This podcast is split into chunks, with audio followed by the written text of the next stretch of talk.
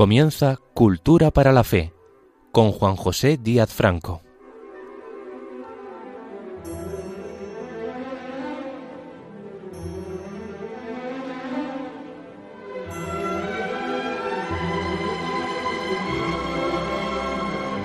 Bienvenidos a Radio María.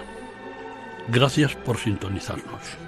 Un saludo muy cordial para todos, especialmente para las personas que están postradas en este momento por algún tipo de enfermedad.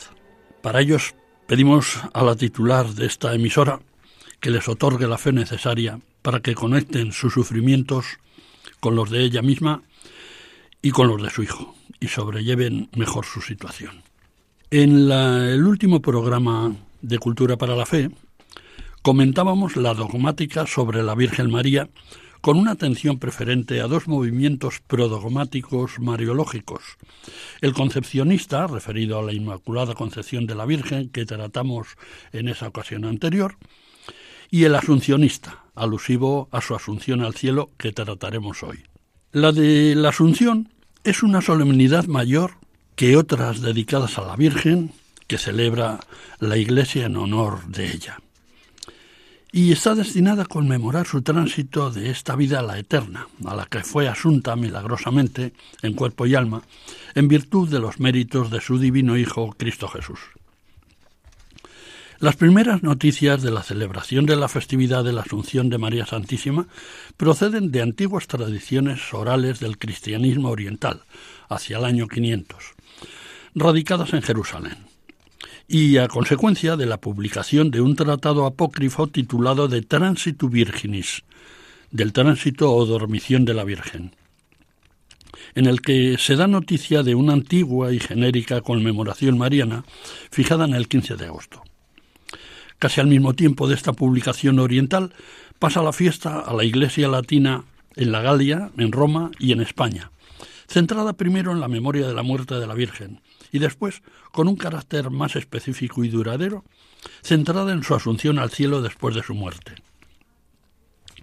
La Iglesia entendía que así exaltaba la virginidad de María, la cual, unida a una vida sin sombra de pecado, aunque hubiese sucumbido como el mismo Salvador a la muerte, no así debía estarlo a la pena del pecado y a la correspondiente corrupción corporal que no se produjo, Dios mediante, por su asunción al cielo en cuerpo y alma. Introducida en el ciclo festivo de la liturgia romana, la Asunción sobrepasó muy pronto en importancia a todas las demás festividades marianas. A fines del siglo VIII estaba entre las poquísimas que tenían una doble vigilia y poco después fue provista de su octava. En el año 863, el Papa Nicolás I la situó en igualdad con la Navidad, la Pascua y Pentecostés. Tras este primer apunte sobre la relevancia de la fiesta de la Asunción, abordamos este dogma mariano, tan cercano a nuestros días en su proclamación, ya que aconteció en 1950, dentro del conjunto de toda la cuestión dogmática referida a la Virgen a lo largo del desarrollo que ha experimentado en el tiempo. Desde los primeros siglos de vida cristiana, el impulso de la fe y del estado de tensión espiritual de la jerarquía eclesiástica y de los fieles respecto a los diferentes contenidos teológicos de la riquísima doctrina que practicamos, actuó como una especie de creciente masa crítica para la expresión adecuada de la fe heredada, para la proclamación solemne de creencias y vivencias de la Iglesia, unas referidas a las personas divinas, divinas tocante a cuestiones cristológicas y trinitarias fundamentalmente, que los primeros concilios ecuménicos fueron proclamando. Y otras, las relacionadas con la Virgen y con los dogmas a ella referidos, comenzando por los de la maternidad divina y su virginidad perpetua, y concluyendo en el siglo XIX con el de la Inmaculada Concepción y ya en pleno siglo XX con el de la Ascensión. Los apóstoles legítimos y únicos depositarios de la doctrina de Cristo y del mandato de difundirla por todo el mundo, y la jerarquía eclesiástica que les fue sucediendo, basándose en la Sagrada Escritura, en la que se recogió esta doctrina, ha ido aclarándola, proclamándola y defendiéndola de los acosos y de las malas interpretaciones acechantes, especialmente en los primeros momentos de la vida de la comunidad eclesial. Además de esta doctrina contenida en los libros canónicos, es decir, verdaderos y únicos, neo y veterotestamentarios, acogemos e incorporamos la sagrada tradición y el magisterio de la Iglesia, representadas por los, por los sucesores de los apóstoles, o sea, los santos padres y doctores y los obispos con el Papa a la cabeza. Momentos clave del magisterio de la Iglesia dentro del desarrollo de la historia eclesiástica son la celebración de los concilios ecuménicos, 21 hasta la fecha. De estos concilios, los ocho iniciales se celebraron en el Oriente Católico radicado en Constantinopla, bajo el amparo de los emperadores bizantinos. Todos los restantes, hasta los 21, tuvieron su sede en el Occidente Católico de la sede romana, tras la escisión de la Iglesia Ortodoxa. En todos ellos, además de la condena de las herejías puntuales que determinaron su convocatoria, aparecen reflexiones y ratificaciones sobre la doctrina y el culto en torno a la figura de la Virgen, algunas trascendentales y siempre indisolublemente ligadas a la teología sobre Jesucristo, su divino Hijo. Los textos conciliares y la doctrina de los papas aparecen vinculados a las funciones y los privilegios que reconoce la Iglesia Católica a la Virgen, así predeterminada por designio divino. La maternidad divina, la maternidad espiritual, la mediación universal, la realeza, la condición de corredentora, la virginidad perpetua, la santidad, la Inmaculada Concepción y la Asunción. En el transcurrir de los concilios ecuménicos, los textos sobre la maternidad divina y sobre la virginidad han ido muy unidos. Es el apartado más explícito y más abundante en los textos conciliares. Y lo mismo en las encíclicas papales. El apartado dogmático de la concepción inmaculada aparece preferente, aunque no únicamente, vinculado al concilio de Trento, tan importante y tan inspirado por la doctrina de los eclesiásticos españoles, todos ellos de altísima talla teológica. El contexto dogmático de la Asunción, aunque permanente siempre junto al de la Inmaculada, hay que referirlo al Concilio Vaticano I. Repasamos brevemente los textos de los concilios ecuménicos. El primer concilio ecuménico se celebró en Nicea, el año 325, con el resultado de la proclamación del símbolo o credo de Nicea, que rezamos en cada misa. Lo referido a la Virgen del credo, creemos en un solo Señor Jesucristo, Hijo único de Dios, que por nosotros los hombres y por nuestra salvación bajó del cielo y se encarnó y se hizo hombre. La teología dogmática aducirá estas palabras como prueba de la maternidad divina de María. El desarrollo de la fe en Cristo tiene como consecuencia inmediata la fe en María como Madre real y verdadera de Jesús. El segundo concilio ecuménico fue el primero de Constantinopla, celebrado el año 381. En este concilio se proclamó el símbolo niceno-constantinopolitano, donde se alude a la Virgen en estos términos. Creemos en un solo Señor Jesucristo, que se encarnó de Santa María Virgen por obra del Espíritu Santo y se hizo hombre. El tercer concilio ecuménico se celebró en Éfeso, el año 431. En este concilio tuvo un claro protagonismo San Cirilo, que promulgó doce anatemas sobre diferentes aspectos del dogma católico, el primero de los cuales, referido a la Virgen, dice si alguno no confiesa que Dios es, según verdad, el Emmanuel, que significa Dios con nosotros, y que por eso la Santísima Virgen es Madre de Dios, puesto que dio a luz carnalmente al Verbo hecho carne, sea anatema. El cuarto concilio ecuménico se celebró en Calcedonia el año 451. Frente al monofisismo, ratificó a María como Madre de Dios, profundizando más en ese concepto ya reconocido en el concilio de Éfeso contra Nestorio. El quinto concilio ecuménico fue el segundo de Constantinopla en el año 533. En sus actas figura esta afirmación. María siempre Virgen, Madre del Señor Dios nuestro Cristo, debe ser llamada propia y verdaderamente engendradora y madre de Dios Verbo encarnado en ella. El sexto concilio ecuménico fue el tercero de Constantinopla en los años 680-681.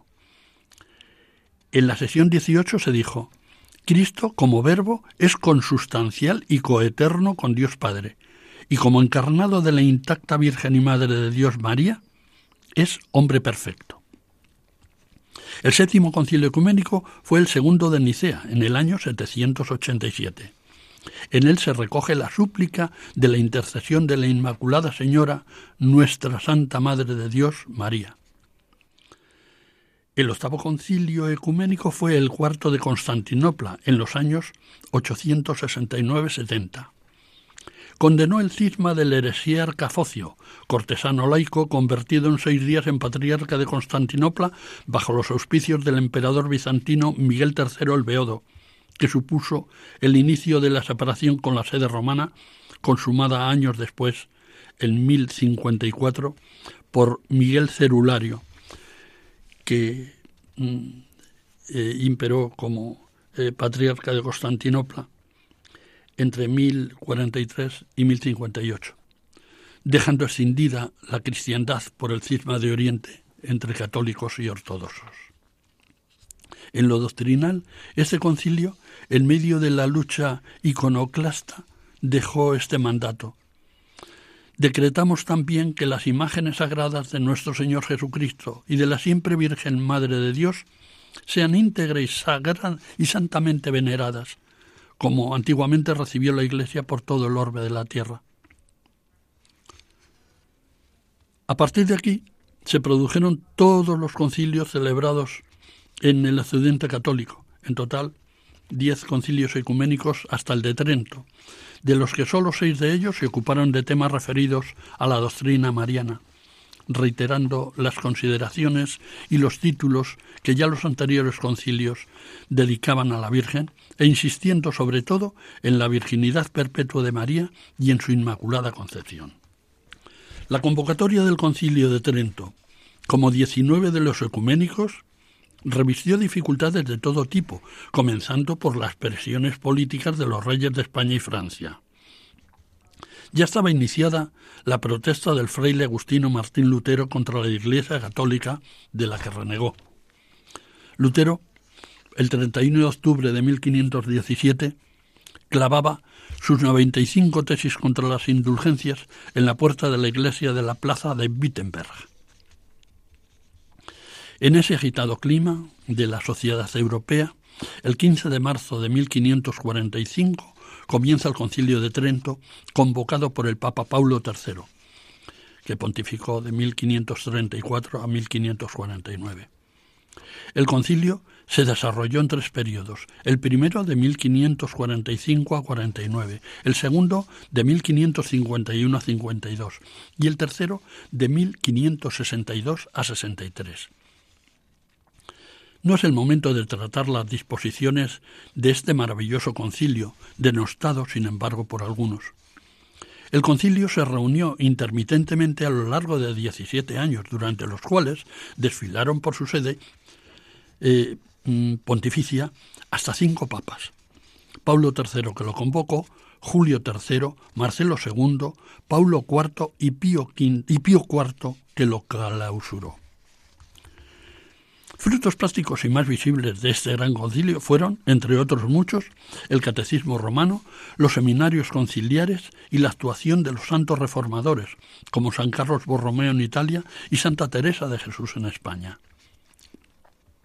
En lo doctrinal, donde brillaron los teólogos españoles, se proclamó expresamente el símbolo de la fe católica, el niceno constantinopolitano, en la tercera sesión la aceptación de los libros sagrados y las tradiciones de los apóstoles, la edición vulgata de la Biblia y el modo de interpretar la Sagrada Escritura, todo ello en la cuarta sesión.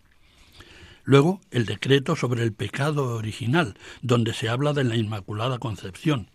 En la quinta sesión, el día 17 de junio de 1546. Lo reseño especialmente porque fue una sesión de mucha enjundia.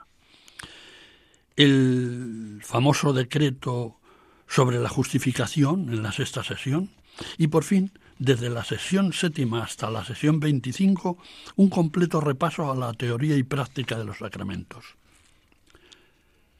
La cuestión fundamental sobre la Virgen de este concilio se concretó en su concepción inmaculada. La piedad cristiana la daba por supuesto y en los planteamientos teológicos se asumía, pero no existía declaración dogmática al efecto. Pese a estas evidencias, hay que recordar que el dogma de la Inmaculada Concepción todavía tardaría 300 años en proclamarse. Lo fue en 1854. Tras estas y tantas otras consideraciones teológicas sobre el tema, antes y después de Trento. En el debate sobre el dogma del pecado original, era imposible soslayar el tema de cómo había afectado esa lacra a la Madre de Dios. Ahí aparece la figura del cardenal de Jaén, don Pedro Pacheco, como impertérrito abanderado en Trento del privilegio mariano de la Inmaculada Concepción. Aunque los padres conciliares pedían no variar en esa ocasión el statu quo, o sea, la situación en aquel momento de ese privilegio mariano, el cardenal Pacheco insistía en que se reconociera más explícitamente cómo afectaba a la Virgen el pecado original. A lo largo del debate recibió el apoyo de otros participantes, entre ellos los eminentes teólogos españoles Fonseca y Laínez, y los obispos de Calahorra y de Astorga, Bernal Díaz de Lugo y Diego de Álava, respectivamente. El ambiente a favor de la declaración dogmática de la Inmaculada recibió así y aquí un nuevo impulso que cristalizaría más tarde con la proclamación del dogma por Pío IX, aduciendo el decreto de Trento a favor del mismo como una de las causas más señaladas de la proclamación del dogma. Si desde el punto de vista mariológico el concilio de Trento insistió en la Inmaculada Concepción, el concilio Vaticano I, vigésimo de los ecuménicos, lo hizo a favor de la Asunción, en el contenido general, el Concilio de Trento dejó sin tratar la doctrina sobre la Iglesia, su constitución jerárquica y el magisterio infalible. Desde Trento habían pasado muchas cosas tocante a lo mariológico, la más importante, la proclamación por Pío IX del dogma de la Inmaculada Concepción, este mismo Papa había publicado el Sílabus, documento donde se señalaba el clima secularizado y hostil a la Iglesia, además de los crecientes errores filosóficos que proliferaban por doquier, ateísmo, materialismo, modernismo y todos los demás, los demás ismos de esa época, a partir de la Revolución Francesa y la secularización de la vida social organizada de espaldas a la fe. Tras consultas del Papa con cardenales y prelados, decide convocar un nuevo concilio ecuménico a partir de 1869 como remedio extraordinario para las extraordinarias necesidades y tribulaciones de la Iglesia en esa hora del mundo.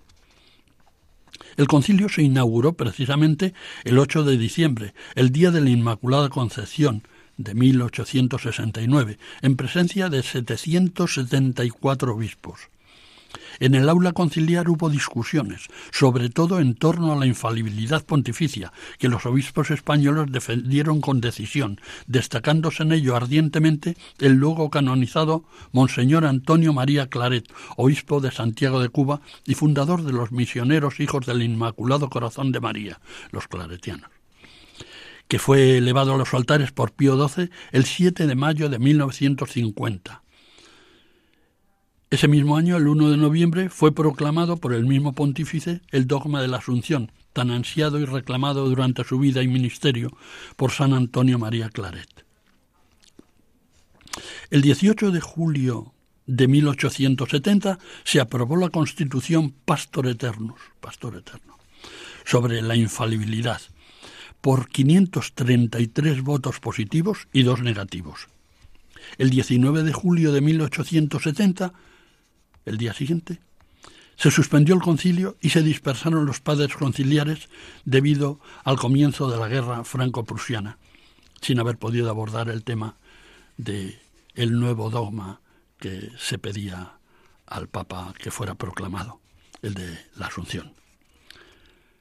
Aunque en la doctrina del Vaticano I no hay datos mariológicos explícitos, sí se dio un clamor mariológico evidentísimo, porque, en línea de lo que acabo de decir, 200 de los padres conciliares asistentes pidieron de una manera explícita y formal la definición dogmática de la Asunción, un dato que el magisterio ordinario eh, mm, tiene como de incalculable valor en una ocasión tan solemne como la del concilio, que como veremos enseguida se utilizó argumentalmente en la fundamentación teórica, una de ellas, del dogma de la Asunción.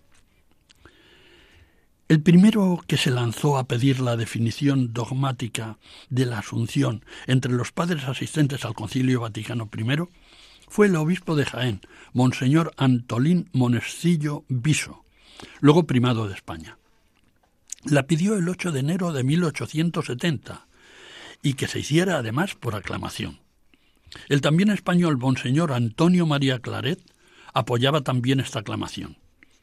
En realidad todo jugaba a favor de obra, porque el Papa convocante del concilio era el que había proclamado quince años antes el dogma de la Inmaculada Concepción de María, así que su predisposición a exaltar a la Virgen en todo era notoria.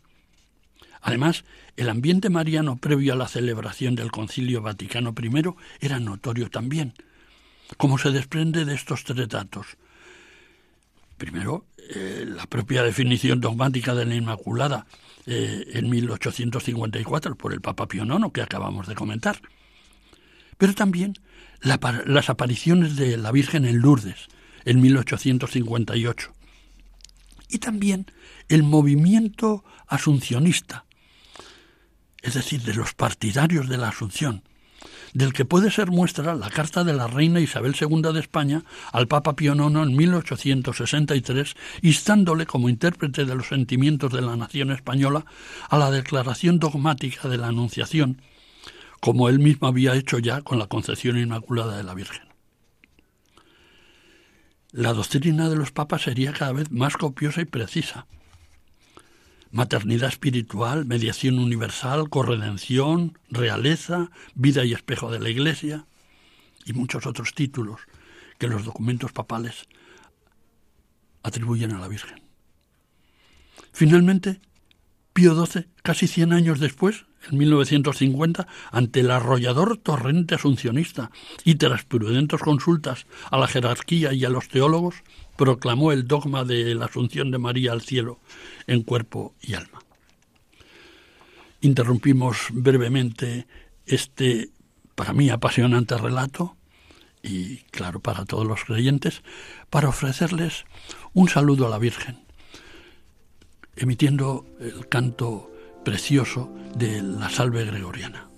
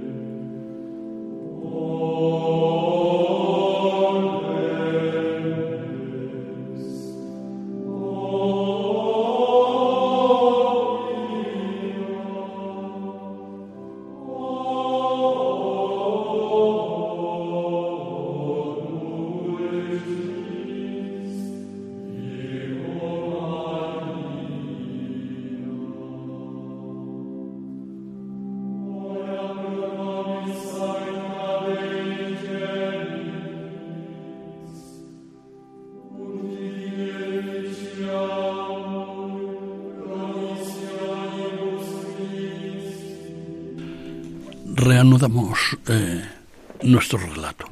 Les habla Juan José Díaz Franco y este es el programa Cultura para la Fe. Debo recordarles que estamos en mayo, es el mes de la Virgen. Esta es una emisora que por tener tan gran señora como titular, pues ella no nos va a fallar, nunca. Pero tampoco eh, podemos fallarle nosotros. Les contamos cómo hacer para conseguirlo. Aunque a veces nos parece que el hombre contemporáneo vive a gusto sin Dios, nuestra sociedad da muchos signos de un profundo vacío existencial que manifiesta que consciente o inconscientemente todo hombre sigue teniendo sed de amor, verdad, vida y belleza infinitas y eternas. En definitiva, tiene sed de Dios, un Dios que se ha acercado al hombre en Jesucristo. Por ello, escribe San Pablo, todo el que invoque el nombre del Señor será salvo. Pero el mismo apóstol se pregunta, ¿cómo creerán en aquel de quien no han oído hablar? ¿Y cómo oirán hablar de él sin nadie que anuncie? Radio María no tiene otro fin que el de responder a esa llamada y colaborar con la Iglesia en su misión evangelizadora en el mundo, en el que ya está presente en más de 80 países. Para que pueda seguir esa expansión en España y muchas otras naciones, realizamos nuestra campaña de mayo, en la que esperamos contar un año más con tu oración, sacrificio, testimonio y donativo. Colabora. Puedes hacerlo sin moverte de casa, con una simple llamada al 91 822 8010 o a través de nuestra página web www.radiomaria.es, donde verás los números de cuenta a donde podrás realizar una transferencia bancaria o a través de pasarela de pago con tarjeta. Además, tenemos disponible el método de pago Bizum. Radio María, enviada a anunciar la buena noticia al mundo entero. Antes de abordar la proclamación dogmática de Pío XII, conviene echar una mirada atrás y ver el nacimiento y recorrido del movimiento asuncionista, es decir, de todos aquellos, jerarquía y fieles, que deseaban ardientemente que se proclamara el dogma de la Asunción. También de paso, celebrar el protagonismo de la jerarquía y de los fieles españoles, entusiastas excepcionales, como ningún otro colectivo eclesiástico nacional, en la urgencia de proclamar este dogma, como sucedió antes con el de la Inmaculada Concepción, en el que los españoles se distinguieron extraordinariamente.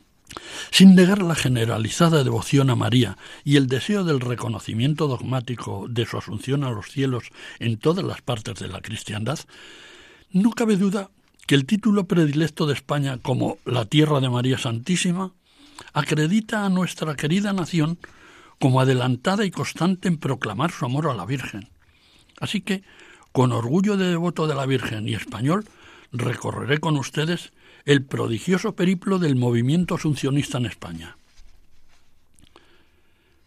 Que el movimiento asuncionista no hubiera coronado su propósito con el éxito de la declaración dogmática, producida en 1950 con Pío XII, esto hasta transcurrido un siglo después que viera satisfecha su opción el movimiento concepcionista, Pío IX proclamó el dogma de la Inmaculada Concepción cien años antes, en 1854. Pero eso no quiere decir que eh, mm, decayera eh, la devoción y el culto a esta última gloria de María, que es su asunción corporal a los cielos. Aunque de origen oriental, pronto se extendió el sentimiento de justicia con la Virgen, declarando dogmáticamente su asunción a los cielos, digo que, aunque fuera de, nacimiento oriental, muy pronto se extendió por la península ibérica este culto, conociendo eh, mm, o conocido más bien eh, por libros litúrgicos que por literatura al efecto.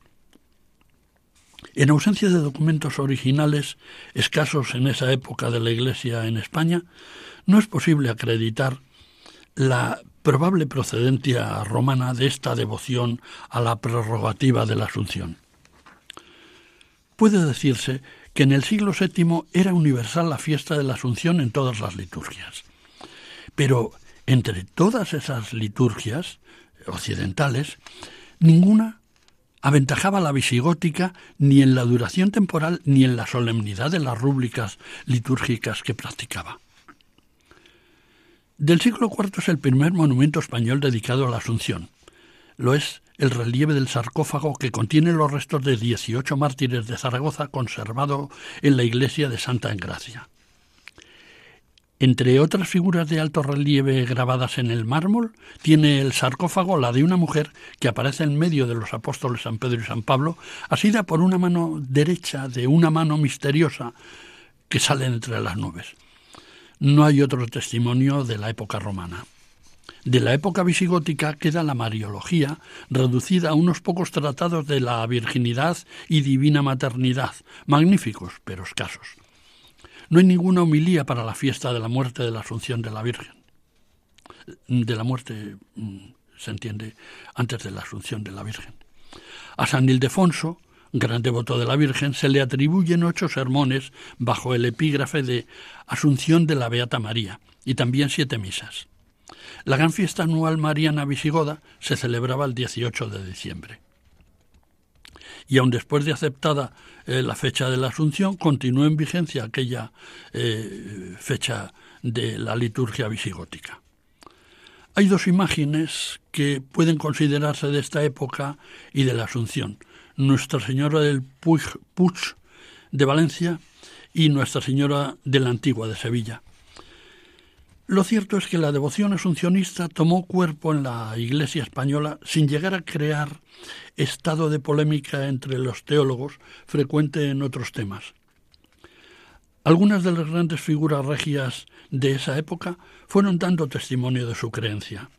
Alfonso el Batallador, Jaime I y San Fernando le dedicaron la mayor parte, San Fernando era Fernando III Santo, le dedicaron la mayor parte de las iglesias de los pueblos que iban conquistando. Hoy tenemos como consecuencia que de las 88 catedrales que eh, tenemos censadas, 46 tienen por titular a la Virgen y de estas 36 al misterio de la Asunción, sin contar entre las últimas la de Cartagena, hoy dedicada a la Virgen de Gracia, y que fue probablemente al restaurarla en el siglo VI, la más antigua de las dedicadas a la Asunción. Bajo esta advocación se puso la de Gerona bajo Carlomagno. Las dedicaciones asuncionistas proliferaron entre los siglos XII a XIV. A partir de esa época concurren en pujanza y devotos los dos movimientos preferentes de los católicos españoles, el asuncionista y el concepcionista, con amplias manifestaciones en las artes plásticas y en la literatura. Desde el Cantar del Mío Cid en el siglo XII, la lengua escrita castellana ha dado honor y testimonio de amor y fidelidad a la gloriosa Santa María. Berceo Alfonso X el Sabio, Jorge Manrique y todos los grandes de la lírica castellana medieval y renacentista se aplicaron a cantar a la Virgen. Lo mismo en la Edad de Oro de nuestras letras, con poemas específicos referidos expresamente a la Asunción. Así recordamos las primeras estrofas de la Oda a la Asunción del teólogo agustino Fray Luis de León, famoso eh, por la Oda a la Ascensión también. Vivió entre 1527-28 a 1591. Esa primera estrofa dice, Al cielo vais, señora, y allá os reciben con alegre canto. Oh, ¿quién pudiera ahora asirse a vuestro manto para subir con vos al monte santo?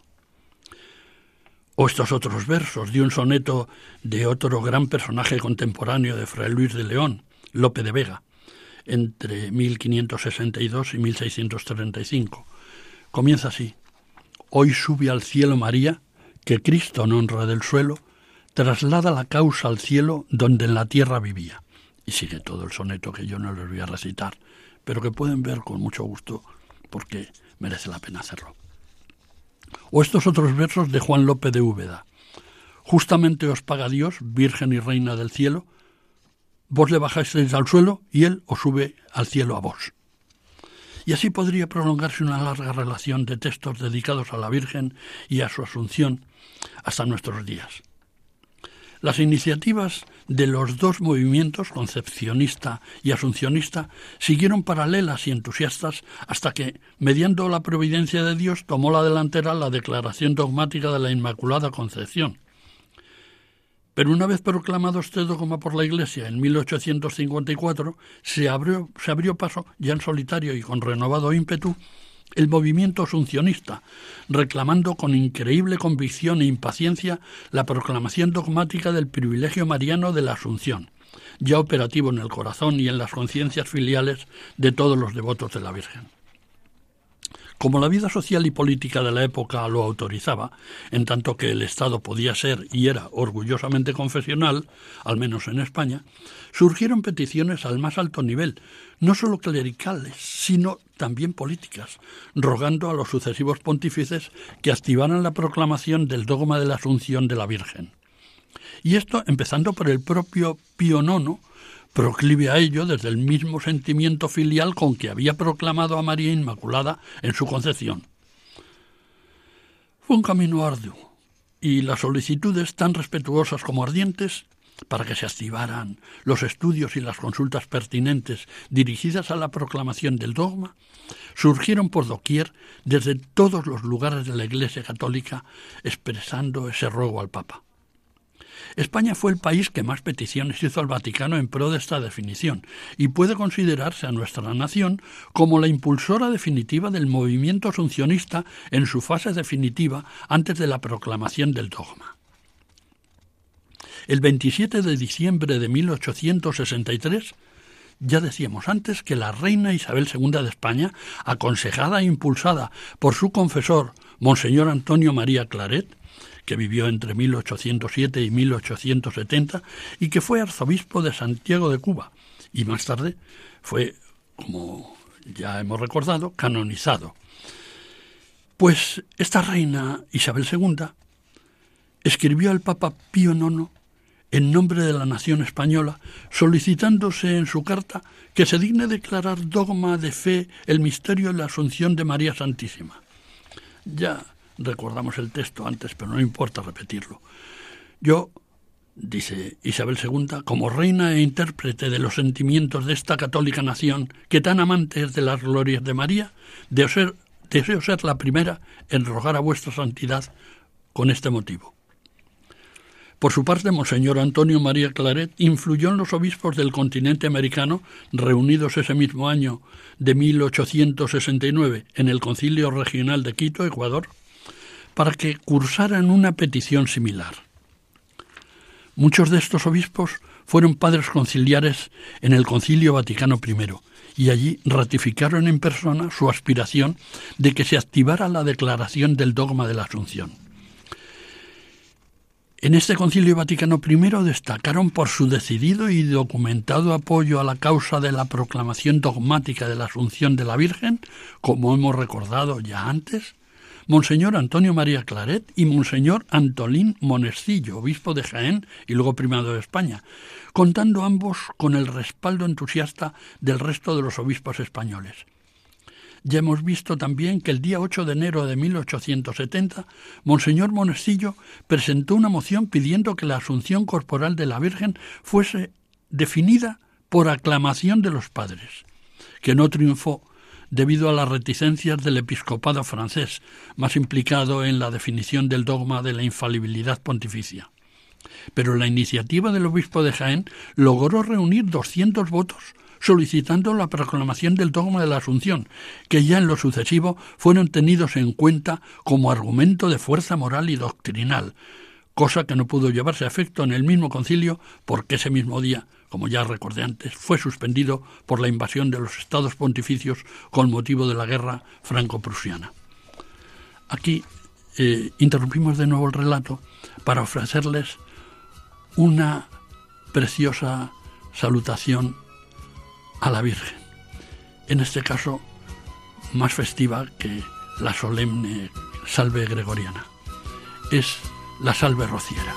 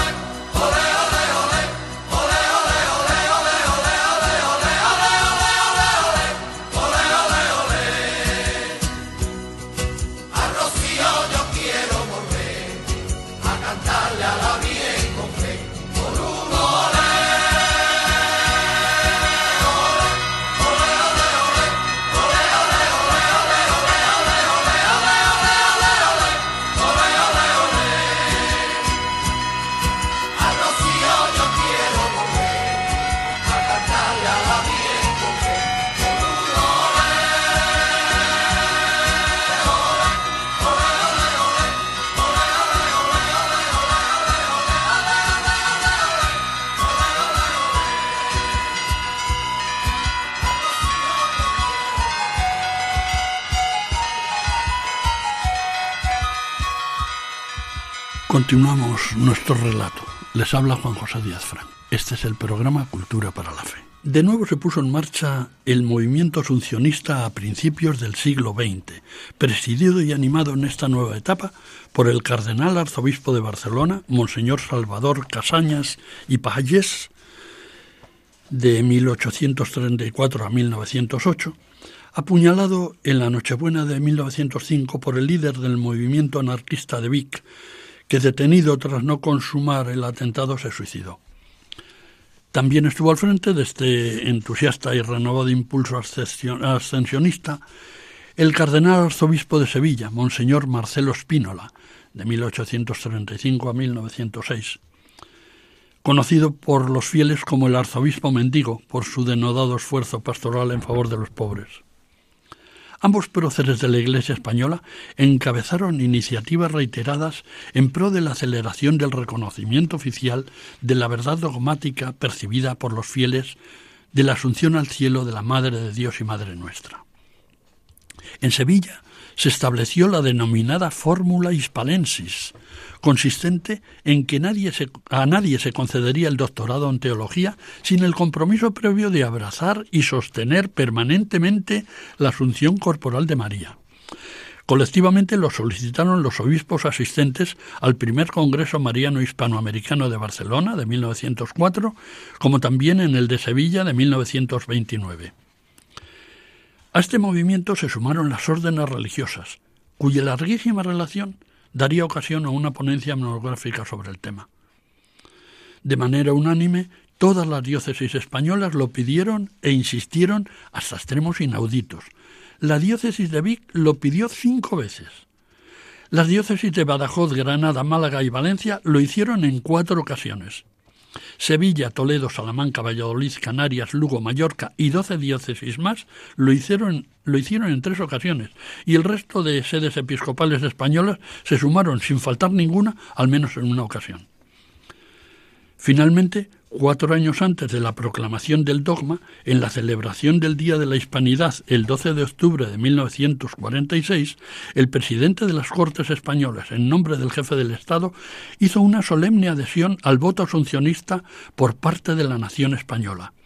La petición oficial de España a la Santa Sede sobre el ruego de proclamar el dogma de la Asunción se cursó por una carta del jefe del Estado español el 23 de enero de 1947, en la cual, tras una breve historia de la actividad asuncionista en España, se suplica al romano pontífice, en este caso Pío XII, que, con la autoridad suprema de su infalible magisterio, se digne declarar y definir solemnemente como verdad revelada por Dios y dogma de fe católica, la asunción corporal de María Santísima a los cielos. La última parte de esta secuencia de hechos que desembocan en la proclamación del dogma de la Asunción de la Virgen está perfectamente enmarcada por los documentos pontificios que prepararon la trascendental pronunciación papal sobre la Asunción. En el caso de los documentos que precedieron a la declaración dogmática de la Asunción, se pone de manifiesto la tradicional prudencia de la Santa Sede, y especialmente en esta ocasión la del Papa Pío XII, consciente de la trascendencia de la decisión infalible que habría de tomar sobre la Asunción de María al cielo. En estas circunstancias publicó la carta encíclica De Ipare Virginis Mariae, la Madre de Dios, la Virgen María, el 1 de mayo de 1946, dirigida a todo el episcopado, y que trata acerca del dogma de la Asunción de María Santísima a los cielos. Leo parte de su contenido.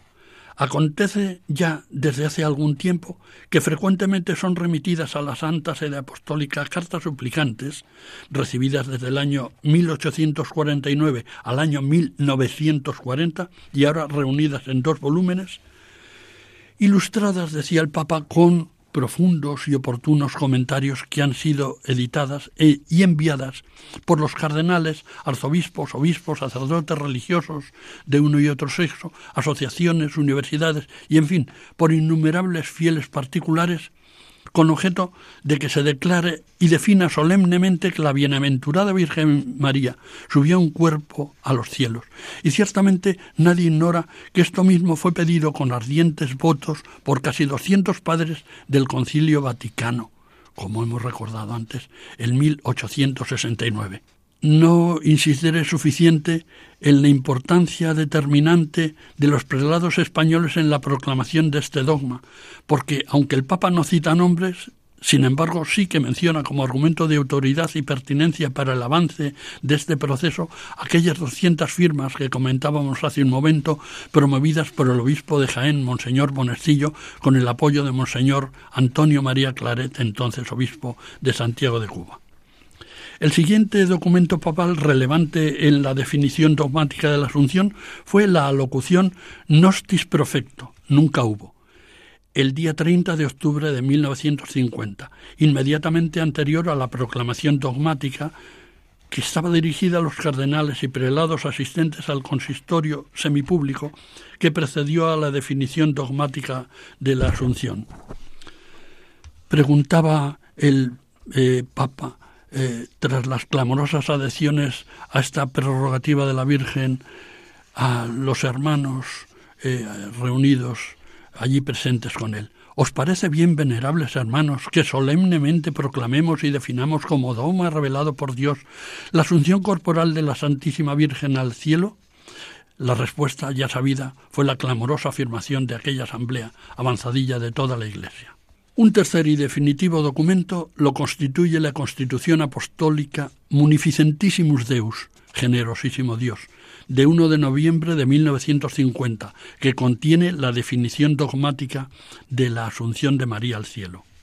Este documento es una constitución apostólica, o lo que es lo mismo, la norma legal de más alto nivel que puede emitir el obispo de Roma. Consta de 19 apartados y en ellos encontramos una selectísima evocación de las fuentes de la revelación cristiana sobre la asunción de la Virgen. Citas de la Sagrada Escritura, textos de los padres y doctores de la Iglesia, de la Sagrada Tradición y del Magisterio de la Iglesia. Igualmente, aborda la intervención directa del sumo pontífice, con las consultas a los obispos y la respuesta de los mismos. También aporta los testimonios de la Sagrada Liturgia, de los Santos Padres y de los doctores de la Iglesia, recogiendo los textos de estos últimos desde los doctores de la Edad Media hasta los más recientes, pasando por toda la riquísima producción teológica de la tradición escolástica.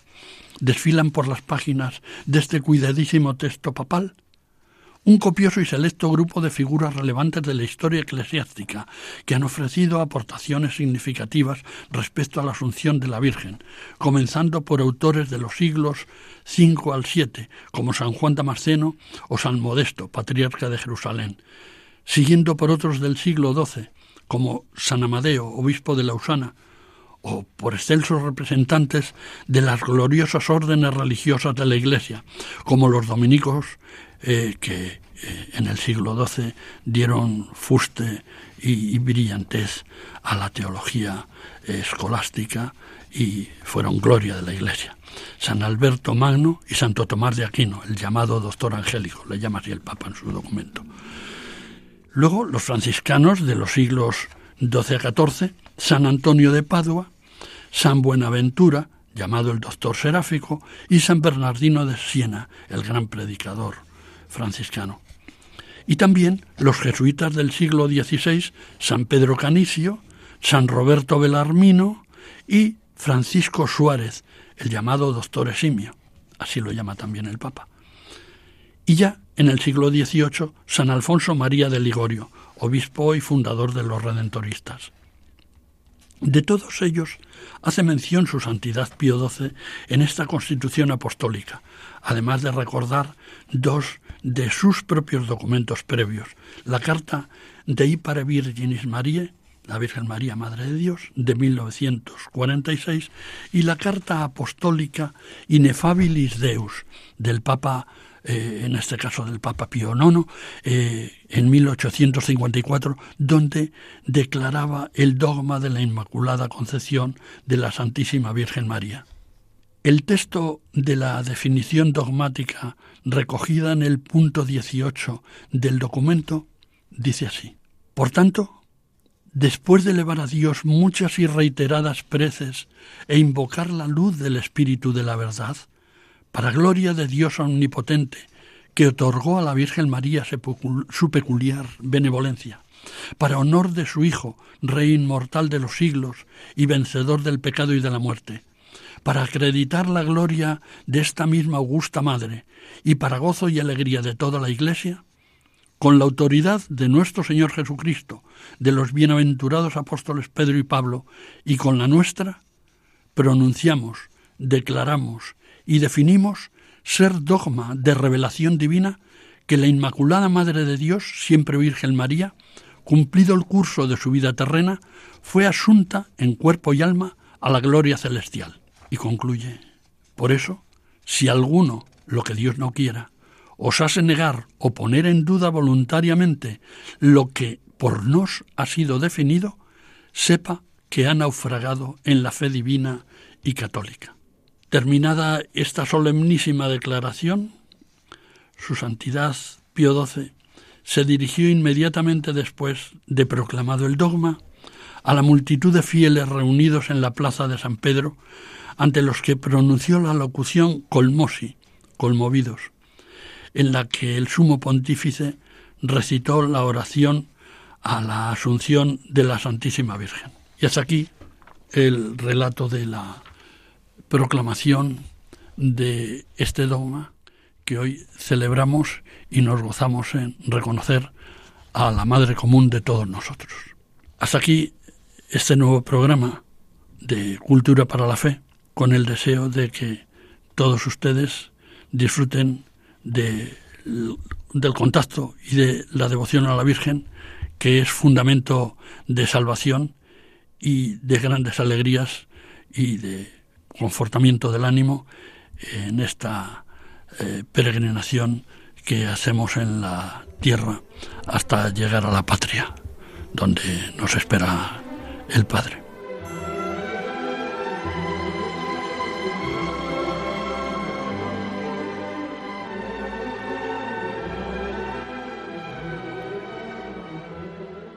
Acaban de escuchar Cultura para la Fe un programa dirigido por Juan José Díaz Franco.